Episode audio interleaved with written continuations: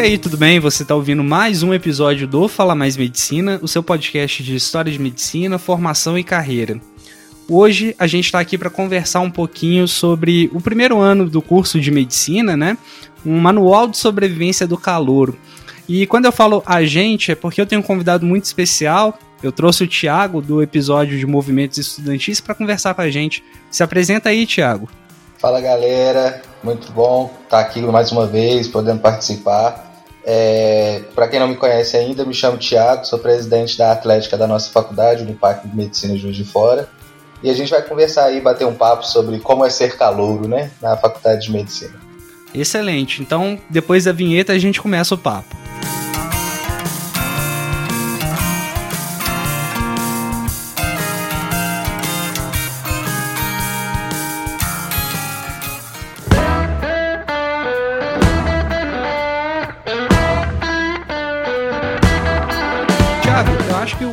Ponto que a gente pode conversar, né, cara, é sobre a carga teórica do ciclo básico, né? As disciplinas, as aulas que a gente vai ter logo no início, assim. E aí eu tenho uma pergunta para te fazer, cara. É igual Grey's Anatomy? Nunca foi, né? Nunca foi. Eu acho que nem se a gente fizesse faculdade lá nos Estados Unidos a gente ia ter uma vida daquela sendo médico. Porque é outra realidade, aquilo ali é realmente uma novelinha. Mas assim, inspira muita gente a conhecer a medicina, né? Principal impacto que o, o calouro tem quando entra na faculdade é voltar a ver biologia de novo. Vai estudar biocel, vai estudar uhum. bioquímica, vai estudar anatomia. Tá certo que a anatomia é uma coisa nova, né, cara? Tipo assim. É, você não tem contato com a anatomia da faculdade no colégio. O máximo que você sabe é o nome dos órgãos, né? Ali uhum. a gente vai um pouco mais a fundo. Só que eu acho que a gente tem a mania de, assim, de desprezar essas disciplinas, né? Desprezar sim, a anatomia, desprezar a patologia, tudo, tudo que está ali no, no, primeiro ano de curso, no segundo, no ciclo básico no geral, né? Uhum. A gente tende a, a, ter um certo desprezo, né? É, eu vejo muito que as, o choque mesmo que vem quando o aluno chega na faculdade, né? A gente chega achando que você vai começar a atender com um mês de aula, é, você acha que você vai ficar no hospital logo na primeira semana e você vai ser um super médico. E aí você, na verdade, dá de cara com essas matérias muito teóricas, a anatomia fugindo um pouco, que você vai lá no anatômico, é, acaba mexendo com peças e tudo mais, só que ainda assim é, é, meio que um choque assim de realidade do que normalmente as pessoas são iludidas, né? Principalmente pro, porque esse início você não tem nada da prática médica propriamente dito. Exato. E aí você cai, né, na sala de aula, aquele mesmo esquema do cursinho do colégio, né, se sentado, uhum. aí vem um professor, vai ficar ali, tipo, duas, três, quatro horas falando de citoplasma.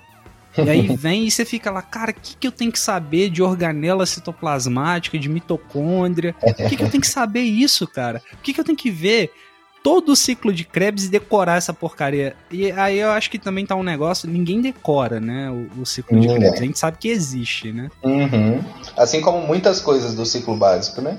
É, acaba se perdendo, mas o importante é que você, né, nesses dois primeiros anos, você compreenda que talvez o ciclo básico nem seja tão ruim assim. Sim, eu acho que a parte mais difícil é exatamente essa, é você compreender o ciclo básico. Entender que ele, na verdade, ele vai facilitar muito a sua vida nos próximos quatro anos depois, né? É graças a esse conhecimento que a gente tem lá no, no ciclo básico, que a gente vai estudar fisiologia pra caramba, estudar anatomia, ficar decorando lá raiz, inserção, inervação e a ação que aquele músculo faz, ou até mesmo as correlações anatômicas é que quando a gente for pensar no raciocínio clínico, lá nas clínicas, no próprio internato, né, igual a gente está vendo agora, e aí você começa a relembrar conceitos, se não tiver bem sedimentado, você não consegue avançar. Sim, constantemente você acaba tendo que voltar para poder entender esses conceitos já uma vez estudados, né? lá atrás. Exatamente. E aí é o seguinte, muitas vezes esse vai e volta, ele acaba fazendo você ter um retrabalho, né? Porque assim, uhum. é, e aí eu falo mesmo, faço meia culpa. Se eu tivesse realmente aprendido bem aquilo na época, talvez eu tivesse o mínimo de conhecimento. Porque é, é lógico, a gente não vai saber o específico, né? Mas o básico ali, ele acaba formando uma base de conhecimento E em cima dele a gente vai colocar mais coisas, né? Porque a gente aprende primeiro o que tá normal. Acho que os dois primeiros anos é isso, né? É basicamente isso. A gente estuda o que é normalidade. Aí depois a gente aprende que existe doença, né? Com a patologia. Aí vem a patologia uhum. e fala assim: olha, é isso que acontece quando dá errado. E depois na clínica a gente vai estudar o certo e o errado nas pessoas, né? Exatamente. E aí na semiologia, você primeiro eu, eu vejo muito essa divisão nessas quatro áreas, né? Primeiro você aprende a anatomia, que você, como você falou aí, você aprende o que, que é o corpo humano. Nós vamos entender o que, que é, porque senão não tem como a gente mexer com ele. Depois vem a fisiologia, a patologia, como você explicou, e a gente fecha na sêmio, na semiologia, que é aquela hora que você aprende a diagnosticar o que está errado e tratar o que está errado. Você tem que aprender a entender o que está errado e como você chega àquilo, né? E é a hora que normalmente o calouro começa a gostar mais da, da faculdade, porque é o mais próximo da prática que ele esteve ali. Exato. E aí é o seguinte, é, a gente acaba menosprezando um pouquinho, né, esses dois primeiros anos, a gente até brinca, né, tipo assim, ah, eu saí do primeiro ano e não sei o que é mitose e meiose, né. Eu acho que o, o, mais interessante dessa parte, né, apesar das brincadeiras, é que no final a gente sai aprendendo alguma coisa. E, e, assim, é até compreensível, né? No, no, início, cara, a gente fica ansioso, a gente quer ver paciente, é, a gente quer, sei lá, olhar pressão, a gente quer fazer essas coisas que, né? Que a gente começa a ver uma diferença, né? Da, do nosso tratamento. Tipo, em casa o pessoal já começa a perguntar as coisas pra gente, a gente estudando mitose e meiose, né? Sim, sim. e ainda somado a isso, né, a gente ainda tem que. A gente toma esse choque, pega essas matérias que a gente não entende muita coisa, que a gente já está meio cansado, que não era o que a gente esperava, ainda por cima acaba esquecendo muita coisa, e é a época da faculdade em que mais tem festa, que mais tem coisa para fazer extracurricular. E aí, com esse monte de coisa, a gente acaba ficando um pouco desmotivado. Eu acho que essa distância entre teoria e prática, né? Até porque é um pouco abstrato, né, cara? É, bioquímica, aqueles ciclos, né, do próprio ciclo de Krebs, a, a, cadeia respiratória, é muito abstrato, né, porque a gente estuda por modelos, né, não necessariamente aquilo acontece daquela forma que a gente estuda ali, mas é importante que a gente saiba isso, exatamente para na hora da prática, na hora que a gente precisar daquele conhecimento, isso está tão solidificado, está tão fácil de acessar, que a gente acaba ficando é, automático, né, acaba ficando automático essa busca. E, e, eu acho que aí vem também o segundo tópico que eu acho que é muito interessante a gente falar, é que faculdade não é cursinho, cara. E que e quando a gente entra na faculdade, a gente acaba caindo na real que o estudo da faculdade é um estudo diferente. É, eu, eu tenho como um exemplo próprio mesmo que eu tive que reaprender a estudar, porque a forma que eu estudava no cursinho, que realmente era uma forma intensa, pesada, é, com uma carga horária bem pesada, mas ainda assim não é a mesma coisa, né? Não, não mesmo. E até porque é o seguinte, é, tem uma, uma, metáfora que eu tava até pensando para falar. Eu tinha pensado que, assim, ah, o cursinho é uma. A faculdade é uma maratona. Mas aí eu pensei melhor, cara, e, e não é bem uma maratona. É que nem você querer escalar o Everest. você vai começar ali primeiro, né? O cara, o cara que é alpinista, né? Primeiro, o cara tem que ter múltiplas habilidades. Com o certeza. Tem que, o cara tem que ter uma, um, uma parte cardíaca muito boa, uma parte osteomuscular muito boa, né? Então o preparo dele fora, né? É, é dentro e fora do, do, do, do, alpinismo ali. O cara tem que ter uma, uma, uma condição pulmonar muito boa. E o cara que quer escalar o Everest, cara, ele não começa de uma vez no Everest. Exatamente. Ele vai lá, conquista um monte menor primeiro, aí vai em outra montanha, ele vai treinando.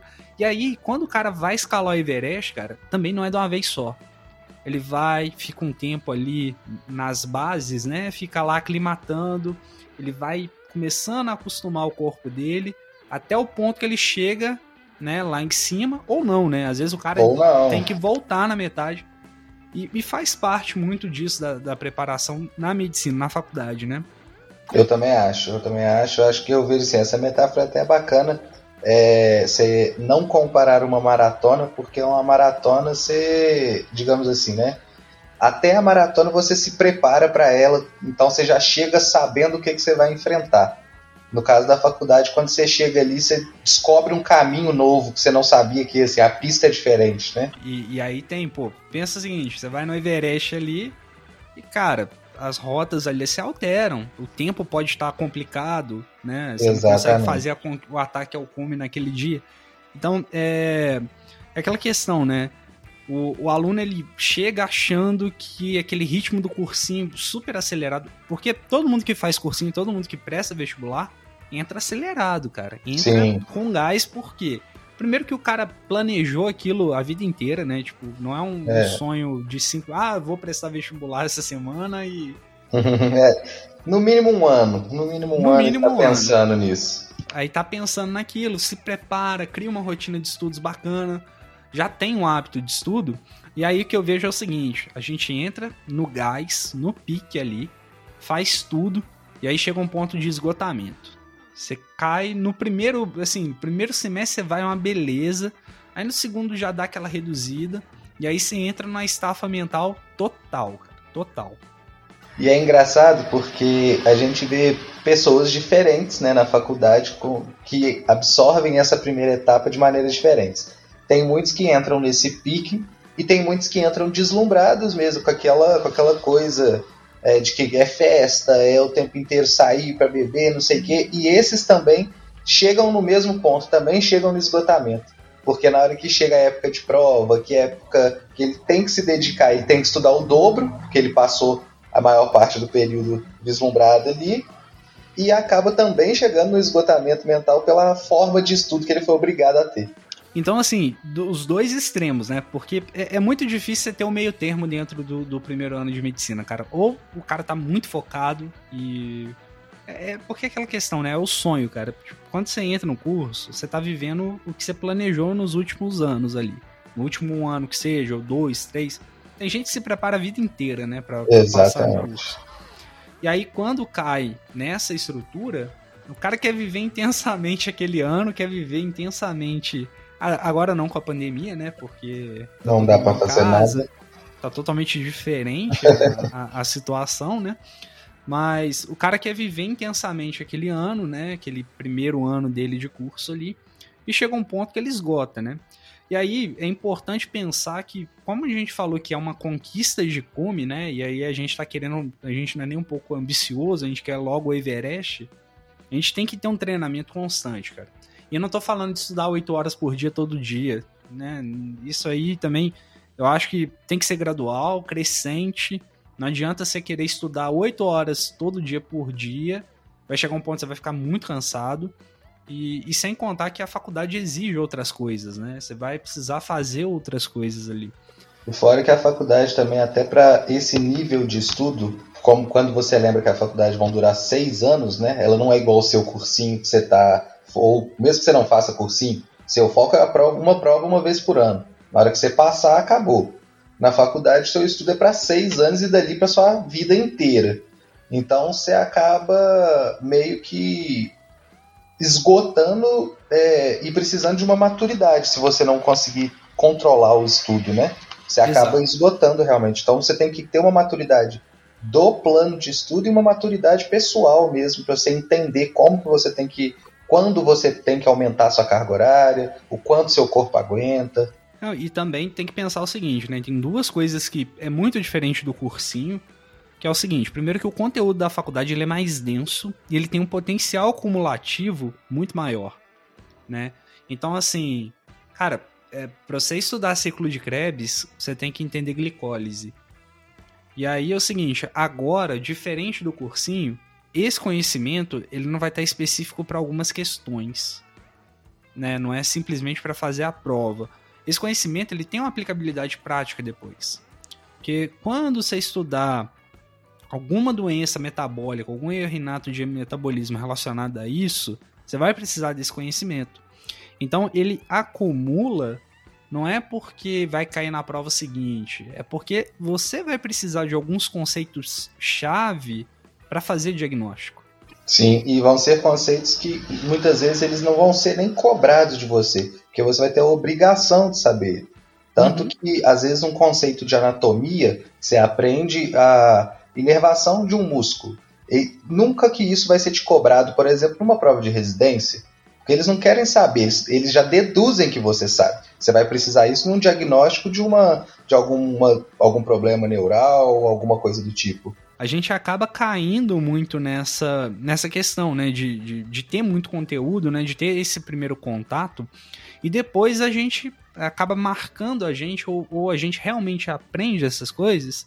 E isso acumula, é um conhecimento acumulado que vai fazer a diferença pra gente na hora que a gente estiver estudando coisas mais complexas. É o que você disse mesmo. A gente vai ser cobrado disso, não diretamente, não como uma questão de prova, mas vai ser cobrado isso como conhecimento básico, né? Como coisa que a gente tem que saber. Eu acho muito interessante essa, essa, esse pensamento, né, de que isso vai ser cobrado de alguma forma, porque é exatamente isso. Não é igual a questão do Enem, cara, que tipo assim, a questão é sobre aquele tema, né? Então, se, se cai movimento retilíneo uniformemente variado no Enem, você pode pular aquela questão, que vai ter uma outra questão né, relacionado àquilo. Não, pô, o seu paciente está com aquele problema, não tem como você pular o não paciente. Não tem como, né? não tem como. E, e às vezes esse tipo de conhecimento que a gente está falando, não tem como você resolver de outro jeito, igual, por exemplo, uma questão de matemática em que se você não souber a fórmula, mas souber aplicar uma, uma regra de três compostas, você resolve. Porque Exato. você deduz a fórmula. No uhum. nosso caso, se você não souber, você não sabe. Você precisa saber. Porque aquilo ali é um conhecimento único e, e exclusivo, né? Sobre aquele caso, sobre aquela doença ou aquele sintoma envolvido. Mas assim, longe da gente fazer um alarme, né? Lógico, a gente tá falando aqui uma coisa específica e, e, que todo mundo passa e todo mundo lembra no fim das contas. A gente acaba lembrando dessas coisas que são mais importantes. E é igual a gente comentou aqui também. Tem muita coisa que a gente acaba esquecendo exatamente pela necessidade de esquecer. A gente precisa esquecer coisas para aprender novas. Isso é fato. É, não, isso a gente também, é, não, em momento nenhum é um terrorismo pra você achar que você já vai entrar surtando na faculdade. Até porque muitas pessoas, como eu falei, a gente já entra, acaba tendo uma, assim, a mesma forma que a gente tem essa enxurrada de conteúdo, a gente tem uma enxurrada de eventos e festas e, e reuniões quando não estamos em pandemia, né? Quando era antes da pandemia. Então, assim, você também tem muita forma de relaxar, você conhece um, um universo social novo também que faz muito bem, né? Que faz muito bem pro calor.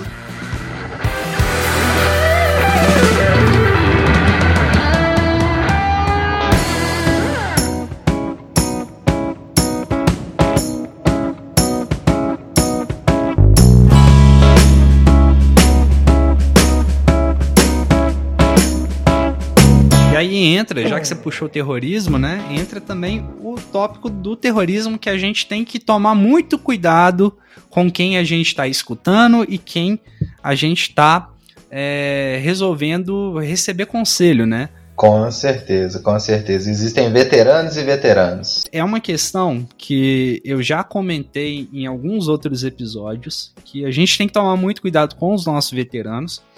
E, e aquela questão, aqui e para toda a vida vale a regra do bom senso. É, antes de você aceitar como verdade, até mesmo que a gente está falando aqui, usa o seu próprio bom senso, a sua capacidade de avaliar a realidade que você está vivendo e ver se faz sentido. É, tudo que a gente falou da questão de estudo não é com o objetivo de te fazer surtar, até porque muita coisa você vai esquecer e é importante que você esteja sempre estudando e relembrando, criar uma cultura de estudo. Né? Mas o terrorismo que a gente está falando na faculdade é o terrorismo daquele cara que chega e fala assim: não, a prova do fulano é impossível. Pô, se é impossível, ninguém passa. Mas mesmo assim, você tem todas as turmas de veterano acima de você. Exatamente. Então não é impossível. A não prova é não é impossível. Todos passaram.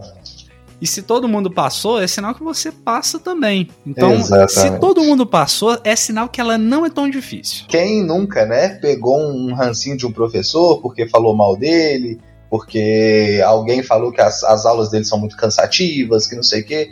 E aí você já entra dentro da sala considerando que aquela aula vai ser muito difícil, que aquele professor é muito ruim, que aquela matéria você não vai entender. É, é desse tipo de terrorismo que a gente está falando aqui agora. E o, o, problema disso é que isso pode te paralisar, pode te neutralizar. É, porque é o seguinte: receber conselho é legal, é, é sempre bom, mas nem tudo na medicina é tão impossível assim, é tão complicado assim. Exige muito estudo, e estudo, depois a gente vai conversar um pouco mais sobre estudo, porque estudo é uma coisa muito individual, cada um tem uma forma de estudar. Então, esses veteranos, né, eles têm o hábito de generalizar as coisas excessivamente, né? Falar que o professor fulano é ruim, pô, às vezes é uma birra da, da turma dele com, com o professor. Isso pode acontecer. E assim, a gente tem que lembrar também que, assim como nós, todos que, que entramos na faculdade, somos calouros assustados, a gente também vai ser em algum momento um veterano que bota um medo. Porque é uma coisa individual. Muitas vezes você vai ter um professor que você não gosta e um calouro vai te perguntar, você vai acabar dando sua opinião pessoal e vai se deixar influenciar na hora de falar sobre ele, né? Isso é natural. Por isso que a própria medicina já ensina. Não existe nem sempre e nem nunca. Então, assim, não seja nem sempre acreditar em tudo que o seu veterano falar sobre aquela aula, sobre aquele congresso, sobre aquilo, sobre aquilo. E também não se deixe não seja um descrédito total no que o seu veterano fala. Ele está ali para te ajudar. Ele, por mais que ele fale coisas que você não concorde, ele vai ter muita coisa para te acrescentar também. É, a dica é: nunca subestime conselhos sensatos. Exatamente. Eu acho que todo mundo tem bom senso para saber reconhecer quando o conselho ele tem, ele tem um pé no chão, né? Quando a pessoa que deu o conselho faz isso com o pé no chão. E às vezes um alerta ou outro é legal a gente ouvir, né? Nem todo mundo que, que tá na faculdade vai querer te botar medo. Mas, assim, baseado na nossa experiência, é bem regra. E isso vai até um quarto período, mais ou menos. Uhum. Nos dois primeiros anos a gente cai muito nessas pilhas, muito. Com certeza. Depois a gente vai ficando um pouco mais calejado, começa a ter experiências muito heterogêneas com professores, até mesmo quando começa aquelas aulas práticas que um tem uma impressão diferente do outro na prática. Então... É, e, e, é bacana que quando você entra no período de, de semiologia, algumas faculdades isso é até mais cedo, né? É o momento em que você começa a ter um, uma, um, uma aula prática mais restrita com o professor, né? Grupos menores com o professor, e o seu professor é um médico, ele te leva para dentro de um hospital, te apresenta o hospital, e aí você começa a criar mesmo essa maturidade de, de criar os seus próprios pensamentos sobre uma matéria, sobre um professor, sobre aquela especialidade que você está começando a conhecer aos pouquinhos. E aí eu acho que, que é a hora que entra que você tem que saber ter, com o tempo inteiro estou batendo nessa tecla da maturidade. Se você não gosta de uma matéria, se você não tem essa afinidade com, com um certo professor, você tem que ter a consciência, a maturidade de que essa matéria você tem que conseguir fazer ela bem feita independente se você gosta ou não. Porque se ela está na sua grade curricular, ela com certeza tem algo a te acrescentar. Algo que vai ser necessário. Não é porque você não gosta da abordagem ou da forma como está sendo passado que você tem que ignorar. Eu concordo contigo, cara, porque é, eu, eu já caí nessa de, de, né, de apanhar ranço de, de, de, professor ou da própria todos, disciplina todos nós, mesmo. Todo, todo, mundo cai, né, cara, em todos algum nós. momento. E aí, tipo assim, depois você tem que cortar um dobrado para aprender bem o negócio e vamos lá, você não vai aprender direito, sabe? Exato, você vai fazer para passar, digamos assim. Sim. Você acaba sim. fazendo só para cumprir ali a sua obrigação, só que depois lá na frente você vai ser cobrado disso em algum momento. E, e a pior coisa que tem, cara, quando a gente tá no curso é esse fazer para passar. Toda hora alguém, em algum período você vai, vai ter uma matéria que você vai fazer pra passar mas abre o olho que ela vai te fazer falta depois, sei lá, você vai fazer um cursinho de, de residência depois, você vai. Né? Mas, Eu acho assim, que a pior parte, principalmente agora que a gente está já né, nessa fase de rever o que a gente aprendeu, é, é, a pior parte é quando você chega numa matéria dessa, que você acabou é, estudando bem, né, é, fazendo o mínimo ali, que na hora que você abre o livro de novo, e aí agora na nossa etapa a gente já está há cinco anos estudando. Então a gente já não tem aquele fôlego do primeiro período, a gente está cansado. Então, assim, na hora que você abre aquilo e vê que você vai ter que aprender tudo de novo, porque você basicamente não sabe nada daquilo, até o segundo estudo se torna mais cansativo e aí é a hora que você se arrepende. Você fala assim, uhum. assim, não, se, aquela, se naquela época lá eu tivesse tirado dois dias para poder rever essa matéria no dia da aula, teria hoje eu estaria aqui muito mais tranquilo. É, concordo com você. Porque depois, reestudar uma coisa que, tipo assim, era pra você já ter visto, é pior porque você já tem raiva daquilo. É, eu acho que o pior é você não ter essa base. É quando você precisa. Porque tudo basicamente a gente tem que estudar de novo. Só que quando você tem uma base, a revisão ela flui, né? Ela tende uhum. a fluir. Você trabalha com a memória, você não trabalha com o aprendizado. Você uhum. né? E, e, esse trabalho com o aprendizado, ele é o muito cansativo, né? Sim, sim. É ele que te faz arrepender, entre aspas, do, da farra que você foi na sexta-feira, na quinta-feira à noite, não devia. Há concordo, quatro anos concordo. atrás. Concordo com você. E, e aí tem essa questão do terrorismo, né? Ele acaba sendo muito dessa questão da pilha, cara, que você pega do professor, pega da disciplina. E, e assim, é, tem gente que vai fazer isso na maldade, tem gente que vai fazer. Talvez nem tem consciência de que tá fazendo Sim, isso, né? Só reproduz. Só reproduz o que passaram para ele. E aí o conselho que fica é não faça isso com os seus calouros. Eu acho que é, é tentar não fazer isso sempre, sabe? É tentar toda vez que você for dar alguma informação, for dar uma dica, você vai lá e fala assim: olha, minha opinião é essa, não tô dizendo que é para você pensar dessa forma, mas é uma questão de opinião, é uma questão de que, cara, é assim que, que tá funcionando, é assim que eu tô fazendo.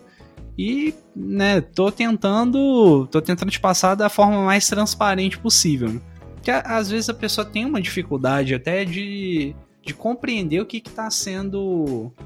Né, o que está sendo feito, o que, que ele está pensando, né, o que, que levou ele a pensar dessa forma. Né? É, e, o, e a gente tem que lembrar que o papel do veterano, porque todo calor vai ser um veterano. Então a gente está falando do manual de sobrevivência do calor, mas faz parte ele se preparar para se tornar um, um, veterano também.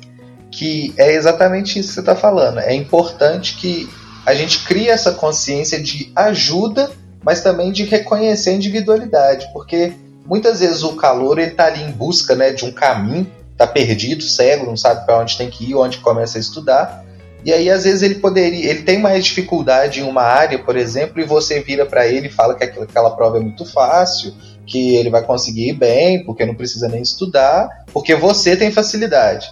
E você não pensa que ele pode ter dificuldade naquilo e isso afetar ele de uma maneira, né, é, desencadear uma coisa muito maior. Porque às vezes ele não vai bem na prova, porque ele tem dificuldade naquela área específica, e aí ele já começa a entrar em neurose, começa a estudar 24 horas por dia, e aí dá errado. Aí dá errado.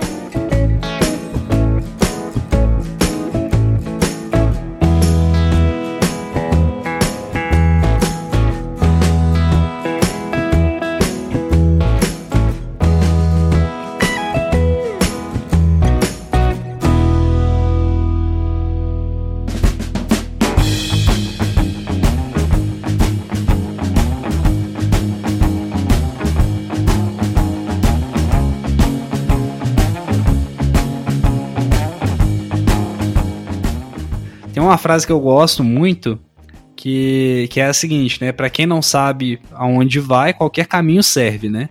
E aí que eu acho que tá o problema do calor. É porque a gente tem que falar de uma coisa que vai acontecer com você, calouro, e que você não vai gostar de saber, mas é que vão te enganar. Alguém em algum momento vai te enganar na faculdade. Faz parte do amadurecimento. Vai chegar aquele veterano, fala assim, cara, tem um congresso aqui que dá ponto pro seu currículo na prova de residência e que você tem que ir, cara. Tem esse curso aqui que eu tô vendendo que, que te dá não sei quantos pontos ali no currículo. Vai ter alguém que você, no primeiro período, você nem sabe o que, que é currículo, cara. Você nem sabe. É, você não sabe nem o que, que significa congresso, sabe diferenciar congresso de simpósio. É, até hoje eu não sei, mas. Eu também não. então, então tá beleza. Eles não precisam saber disso. mas assim, vai chegar alguém te falando que aquilo vale ponto e que você tem que ir, que é uma oportunidade única. E vamos lá, tá cheio de oportunidades únicas na faculdade. É verdade. Toda hora vai aparecer um congresso. E eu acho que é o pior. Às vezes você se submete a um congresso que você chega lá, você paga caro, porque tem congresso aí que mete a mão no bolso da gente com força. Você vai lá e aí você não entende nada. Nada, nada, nada do que tá ali. Exatamente. E aí a gente tem que pensar o seguinte: é, que proveito que eu estou tirando desse congresso? Que proveito que eu vou tirar dessa atividade? Porque essa preocupação com o currículo, ela é importante, né? O currículo ele não é vilão, mas é, é cara, tem uma outra analogia que eu também gosto, é o seguinte: quando você vai entrar num, numa cachoeira, em alguma coisa, Você entra pulando direto, cara. Você nunca foi ali, você entra pulando de uma vez. É, senão você vai rachar a cabeça numa pedra. Você vai pela beirada, entra, faz um reconhecimento. E no curso é assim, cara. No início você começa com alguma coisa mais simples.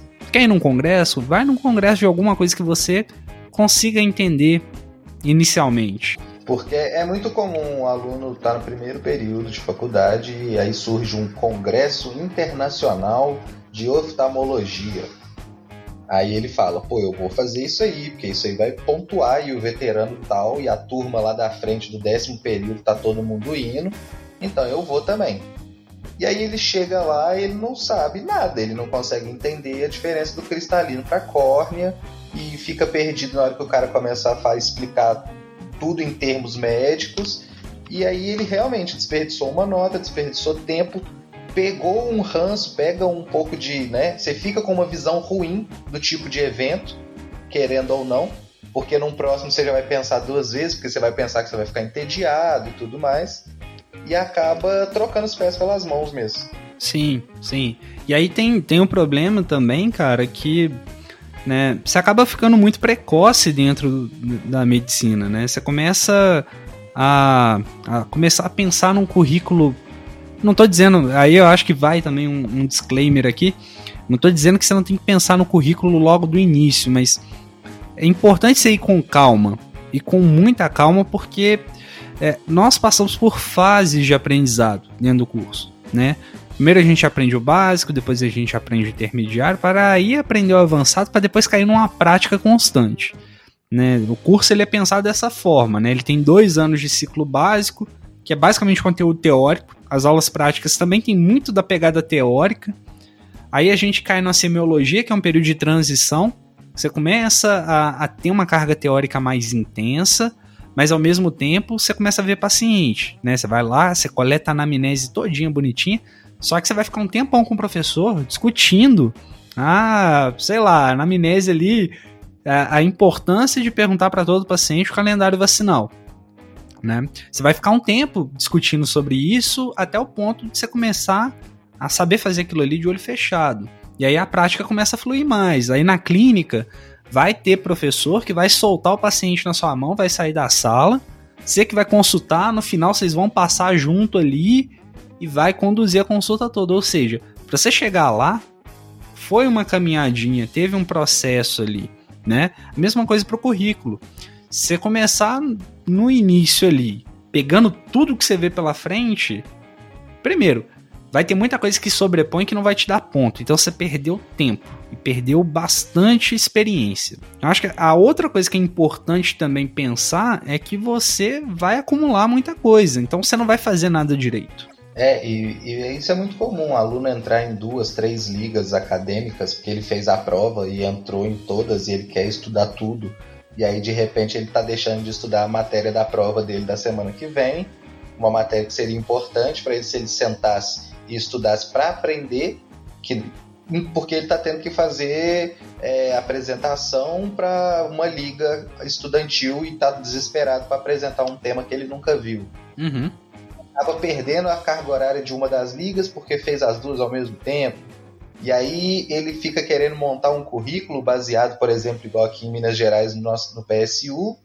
E aí de repente o PSU vai e muda, e ele fez quatro ligas e hoje só vale três. E assim vai, e aí ele vai ficando doido com isso. Né? Foi diretor de 15 ligas, fundou quatro, aí quando vê só dá certificado para presidente. Exatamente. é o nosso PSU. É então nosso assim, é, você é, vai acabar montando um currículo e quando você estiver lá na reta final, muita coisa pode mudar. Não estou dizendo que vai mudar. A tendência é ser mais constante, mas é, a questão do currículo ela é importante. E sempre relembrando, não deixar também para a gente não está falando para deixar para o final. Você não tem que deixar para olhar isso faltando um ano para formar. Até porque vai te dar muito trabalho e você também não vai conseguir dar conta. Exatamente. É um equilíbrio. O que a gente está falando é, pensa na metáfora da cachoeira. Você não vai pular no meio direto, mas você entra pela beirada. Começa ali numa liga de fisiologia, numa liga de pato, numa liga de anato, que vai ter mais relação com o que você está aprendendo. O início e... da faculdade é ótimo para você descobrir o que você gosta, é, experimentar uma liga num período, aí você vê que, por exemplo, entrei na liga de patologia, pô, peguei muito gosto por essa área, já vou acabar caminhando o resto da faculdade por esse caminho. Ou então, às vezes, você não gosta daquilo fala assim: ah, agora eu vou voltar mais para semiologia, vou procurar uma liga diferente. E aí você vai conhecendo as coisas. É um período bom para conhecer as coisas, sem a pressão. É bom até mesmo para você eliminar. Olha, realmente Exato. disso eu não gosto, disso é uma coisa que eu não me vejo fazendo. É bom que você experimenta coisas que não estão muito distantes do que você está vendo na sala de aula. Exatamente. É, não tem nada pior do que você ver uma coisa dentro de sala de aula, não aplicar ela em outro lugar, porque você vai esquecer isso muito mais rápido.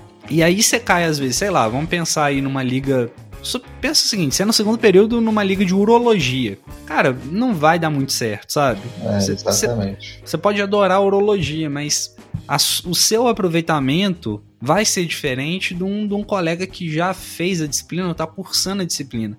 Porque vai ser muito mais fácil para ele pegar aquele conteúdo.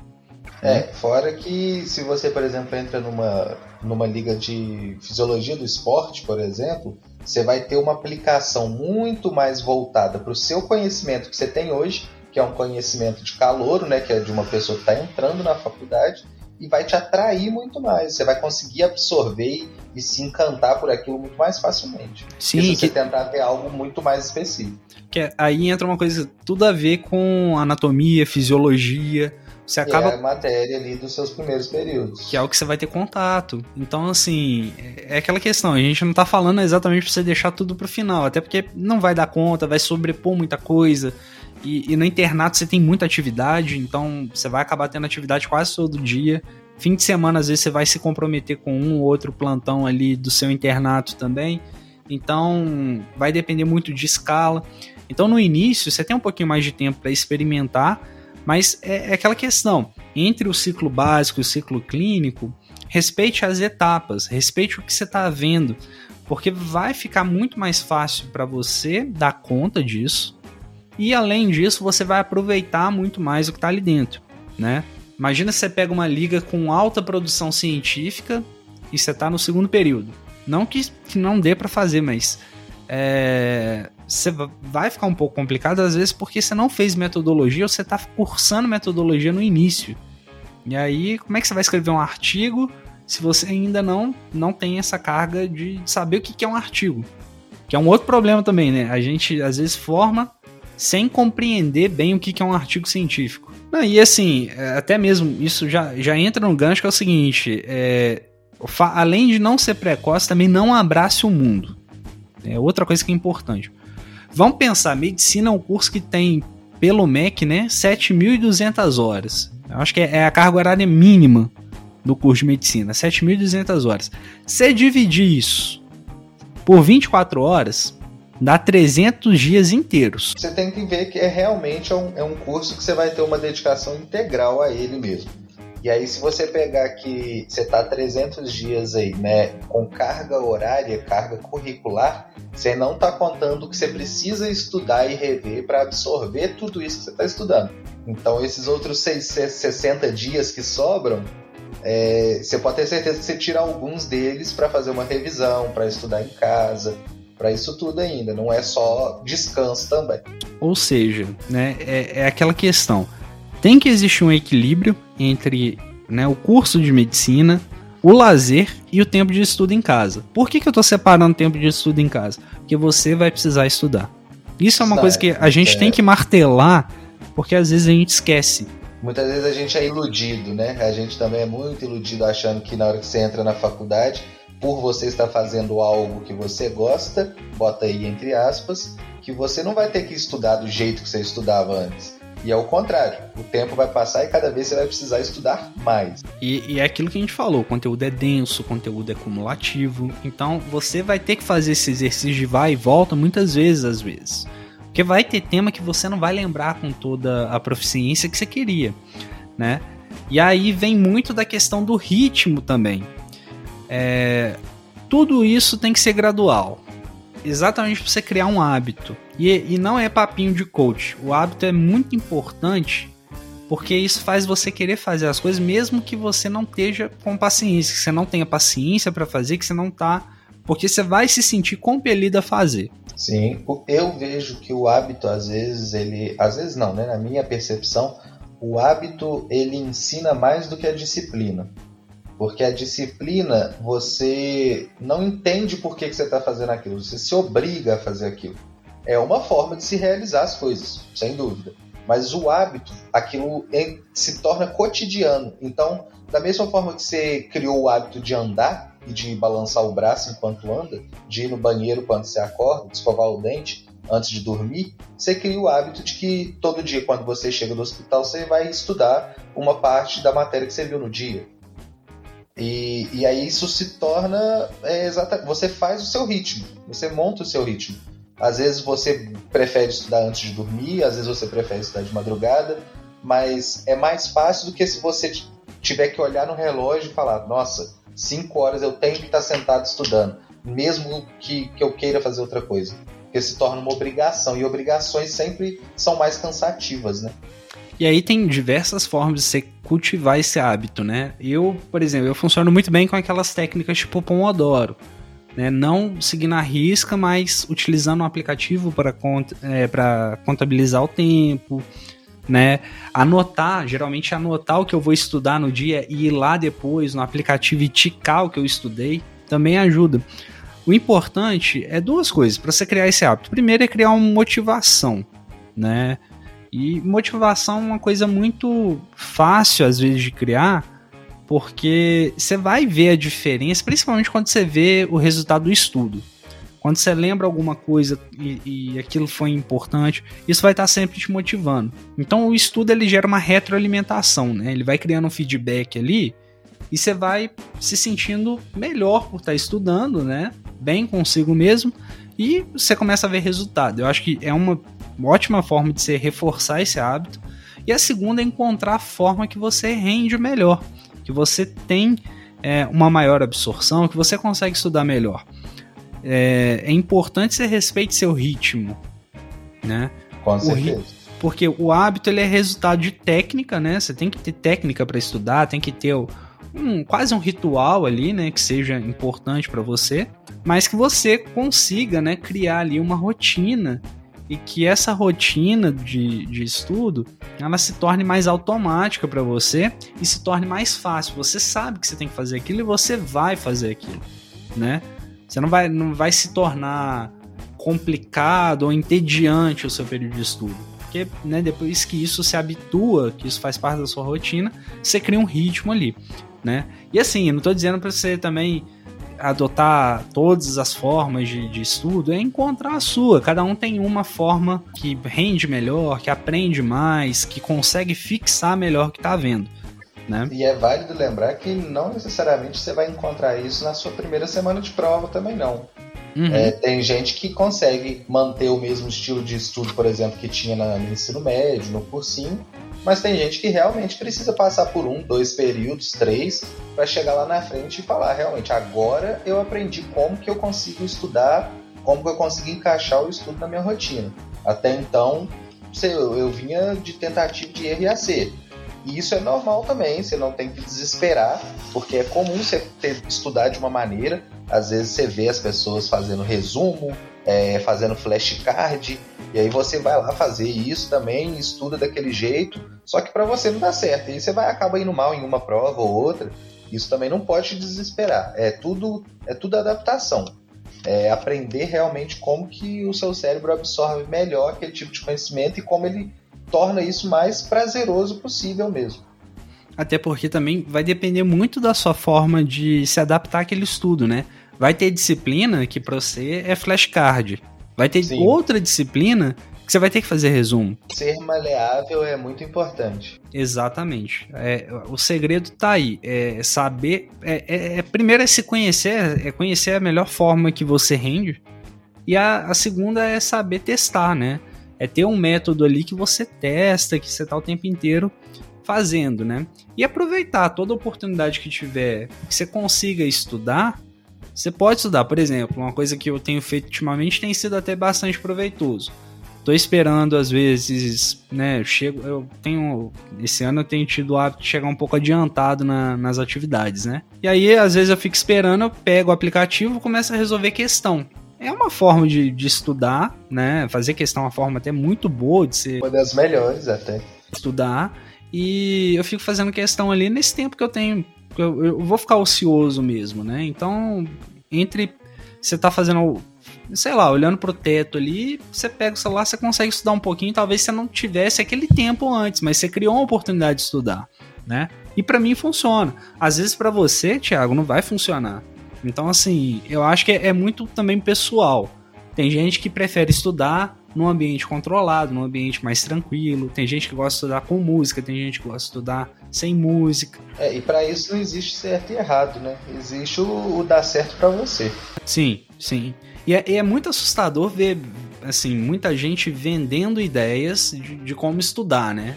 Sim, tem, com certeza. Porque é lógico, tem muita coisa que você tem estudos que mostram, mas tem muito também da, da percepção pessoal daquilo. Né? Não adianta você vender um método sendo que aquele método pode não funcionar para mim. E é engraçado, é engraçado até fazer um adendo que me veio aqui agora, que quando a gente para para pensar nisso, a gente pensa sempre na internet, aqueles métodos absurdos e tal, com nome em inglês. Só que a gente já enfrenta isso, né, de, de empurrarem para a gente uma forma de estudo quando a gente entra na faculdade. Que é quando seu veterano vem para você e fala assim: Eu tenho resumo no meu computador de todas as matérias desse período. Eu vou te passar, você passa para sua turma. E aí, de repente, aquilo que deveria ser uma muleta, né, para te guiar, para te apoiar ali nos estudos, no seu material, se torna o seu material de estudos. E aí não foi você que fez, você não sabe se é aquela forma de, de escrita, aquela forma de, de, de transcrição de aula, seja o que for, é o ideal para você e você cai de cara naquilo sem pensar duas vezes. Brilhante, é isso aí. É o que, é o que rola, é o que rolou com a gente, é o que rola com, com a maioria das pessoas, né? Você cai na faculdade, tem sempre aquele drive do, do, do, veterano. Mas aqui, aí tem uma outra coisa também. E quando tem aquele colega que é vacilão, entendeu? Vacilão mesmo, que recebe tudo do veterano Isso, e não passa para ninguém. Pois é, é o que eu falei. O material do veterano, ele é um bom material. Ele é a muleta, é aquele que vai te guiar. Que às vezes o seu material tá faltando alguma coisa, você faltou uma aula e tudo. Muitas vezes o veterano tem questões de prova do professor, né? Coisas parecidas de como o professor cobra. Ou seja, é a mina de ouro se você souber usar. Mas tem aquele babaquinha, né? Que sempre esconde. E aí, para mim, sabe qual é a pior espécie? A pior espécie é aquele que conta que tem o material cinco minutos antes da prova. Ah, esse é vacilão mesmo. É o que joga na cara de todo mundo e fala assim: Ô oh, gente, eu recebi agora. Esse acaba comigo a gente consegue fazer as coisas muito melhor quando a gente tem a ajuda do outro. Quando a gente tenta ser melhor do que o outro, um puxa o outro para baixo, né? É, a competição ela tem que ser aquela competição saudável mesmo, em que eu vejo você fazendo algo, eu me inspiro em você e falo assim: se ele consegue, eu também consigo. Não o se por que, que ele tem e eu não. Né? Eu acho que esse tipo de pensamento é o ideal, na, até para nossa prática, para a área que a gente escolheu. É, a gente, antes de qualquer coisa, vai ter um trabalho multiprofissional, multidisciplinar. A gente vai precisar é, né, fielmente da, da, enfermeira do nosso lado, a gente vai precisar do fisioterapeuta, a gente vai precisar de todo mundo que está ali para conseguir fazer um atendimento. Ninguém trabalha sozinho.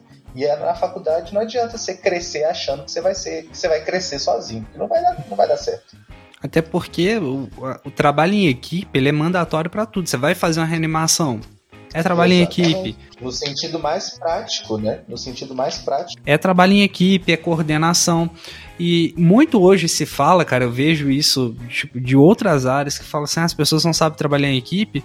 Mas é exatamente por essa mentalidade competitiva extrema que impede as pessoas de crescerem de forma conjunta. Né? Com certeza. A gente estava falando aqui da questão de aprendizado. Uma das melhores formas que a gente tem de aprender alguma coisa é ensinando para o outro. É uma das melhores, né? E você aprende, né? E você aprende. Quando você compartilha um conhecimento seu, em algum momento você pode acrescentar alguma coisa a ele de alguém que está aprendendo contigo. Mas agora você pode estar tá pensando assim também. Ah, mas eu tive muita dificuldade em aprender isso aqui para ensinar os outros sem cobrar nada tudo bem, é um direito seu cobrar, eu acho que não tem nada de errado. Mas pensa também em quão legal seria se quando você estivesse aprendendo, alguém tivesse facilitado para você. Exatamente. Aí eu acho que a gente entra naquela questão muito de. Até que o calor escuta muito na faculdade, né? Ah, porque o calor ele tem que, tem que ir mal naquela prova mesmo para aprender.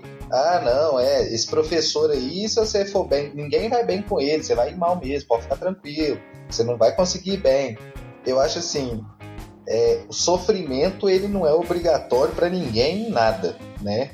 É, é muito melhor para qualquer pessoa se você puder aprender algo sem sofrer com ela do que se você tiver que apanhar em cima daquilo para você aprender. Então, assim, é muito melhor, como você falou, se você puder passar para uma pessoa um, uma dica sobre algo que ela ainda não pegou para uma prova, para uma prática, sobre um atendimento, é, uma maneira prática de, de não se esquecer um, uma prescrição, algo, alguma coisa.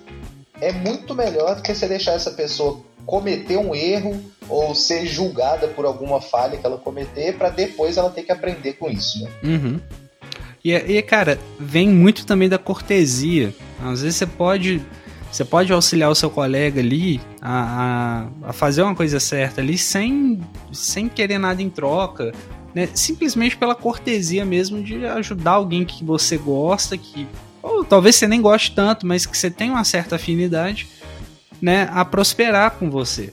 É, e saber, né, que a gente não adianta a gente achar que a gente está sozinho no mundo, principalmente porque a gente está numa área que a gente está envolvido com pessoas então você pode ter certeza que em algum momento da sua vida médica você vai precisar de alguém. Então não tem por que você recusar de a ajuda a alguém sabendo disso. Você vai precisar das pessoas. A gente está o tempo inteiro precisando de outras pessoas e aprendendo com elas e conectado. Hoje em dia, né, a gente está conectado o tempo inteiro, né? Compartilhamos as visões de mundo, a gente compartilha tudo. Na medicina não é diferente, gente, não é.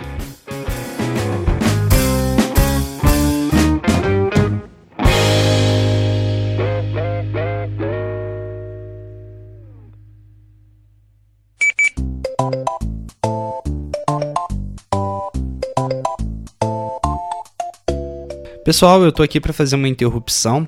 Esse episódio ficou enorme, foram mais de duas horas de gravação e material bruto, e muita coisa legal que eu não quis deixar de fora. Então eu resolvi deixar esse episódio com duas partes. Então na próxima semana o papo com o Thiago continua. Se você tem alguma crítica, sugestão ou ideia para dar para o programa, você pode enviar para a gente pelo e-mail falamaismedicina@gmail.com ou também pode entrar em contato com a gente nas nossas redes sociais, o arroba fala.mais.medicina no Instagram. Não deixa de seguir a gente no Spotify, Castbox, Google Podcasts, Apple Podcasts ou no seu agregador de podcast favorito, né? Deixa lá o seu seguir, deixa lá o seu curtir, porque isso ajuda bastante a gente a crescer. Você pode ajudar a gente a crescer também compartilhando esse programa com os seus amigos. Basta enviar o link para eles ou recomendar que eles procurem a gente no agregador de podcasts favoritos deles. Eu agradeço a sua atenção, um forte abraço e eu te vejo na próxima semana. Falou!